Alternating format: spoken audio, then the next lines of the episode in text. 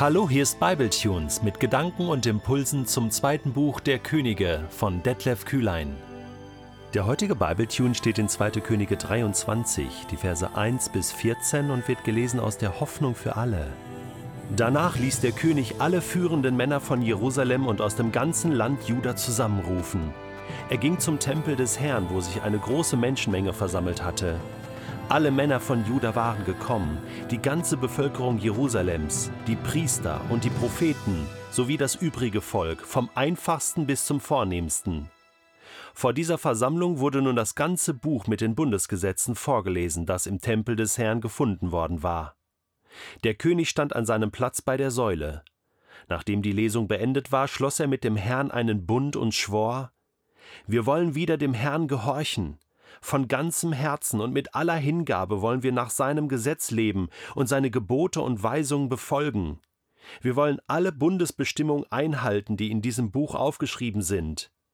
Das ganze Volk schloss sich diesem Versprechen an. Nun befahl König Josia dem Hohenpriester Hilkia, dessen Stellvertretern und den Priestern, die den Eingang zum Tempel bewachten, holt alle Gegenstände aus dem Tempel, die für die Verehrung des Gottes Baal, der Göttin Aschera und der Sterne gebraucht wurden, verbrennt alles außerhalb der Stadt auf den Feldern im Kidrontal. Die Asche ließ Josia später nach Bethel bringen. Er setzte auch die Götzenpriester ab, die von seinen Vorgängern ernannt worden waren. An den Opferstätten um Jerusalem und in allen Städten Judas hatten sie Opfer dargebracht, nicht nur dem Gott Baal, sondern auch der Sonne, dem Mond, den Sternen und den Tierkreiszeichen. Den Pfahl der Göttin Aschera ließ Josia aus dem Tempel holen und aus der Stadt schaffen. Er verbrannte ihn im Kidrontal, zerrieb die Asche zu feinem Staub und streute diesen auf die Gräber des Armenfriedhofs. Auch die Häuser direkt beim Tempel, wo die Männer wohnten, die der Tempelprostitution nachgingen, ließ er niederreißen. Dort hatten die Frauen Gewänder für die Göttin Aschera gewebt. Josia holte alle levitischen Priester aus ganz Juda nach Jerusalem zurück und entweihte alle Götzenopferstätten, in denen sie bisher geopfert hatten, von Geba im Norden Judas bis Beersheba im Süden. Auch die beiden Altäre bei dem Stadttor, das nach dem Stadtobersten Joshua benannt war, riss er nieder. Sie standen auf der linken Seite, wenn man zum Tor hereinkam. Die Priester, die den Dienst an den Götzenopferstätten verrichtet hatten, durften auf dem Altar des Herrn in Jerusalem keine Opfer darbringen. Doch sie durften wie die anderen Priester von dem ungesäuerten Brot essen, das dem Herrn geweiht war. Auch die Opferstätte Tophet im Hinnomtal verwüstete Josia, damit niemand mehr dort seinen Sohn oder seine Tochter für den Götzen Moloch als Opfer verbrennen konnte. Die Pferdestatuen, die seine Vorgänger zu Ehren der Sonnengottheit aufgestellt hatten, riss er nieder, und ihre Wagen verbrannte er. Sie hatten im Vorhof beim Tempeleingang gestanden, auf der Seite, wo die Diensträume des Hofbeamten Nethan Melech lagen. Auch auf dem Dach des Obergeschosses, das Ahas im Königspalast gebaut hatte, standen Altäre, die verschiedene Könige von Juda errichtet hatten. Josia zertrümmerte sie, wie auch die zwei Altäre, die Manasse in den beiden Tempelvorhöfen aufgestellt hatte. Die Trümmer ließ er ins Kidrontal bringen. Schließlich entweihte er die Opferstätten im Osten Jerusalems, rechts vom Berg des Verderbens. König Salomo hatte sie seinerzeit errichtet. Er hatte sie Astarte, der widerlichen Göttin der Sidonier, geweiht, sowie dem moabitischen Götzen Chemosh und Milkom, dem abscheulichen Götzen der Ammoniter. Josia zertrümmerte die heiligen Steine und schlug die Pfähle der Göttin Aschera um. Den Ort, wo sie gestanden hatten, bedeckte er mit Menschengebeinen. Wir erleben gerade den allerletzten Höhepunkt in Israel vor der Wegführung des Volkes nach Babylon. Ungefähr 600 vor Christus. Josia ist in Amt und Würden. Er schließt ein Bund mit Gott und er räumt so richtig auf. Ein zentraler Vers hier bei dem Bundesschluss, so ähnlich wie am Sinai damals, wo Mose auch mit dem Volk zusammen einen Bund mit Gott geschlossen hat und sagt, wir wollen dir gehorchen, heißt es hier in Vers 3, wir wollen wieder dem Herrn gehorchen. Also, wir wollen wieder. Wir, wir haben zwischendrin mal aufgehört, immer wieder, und wollen jetzt wieder dem Herrn gehorchen.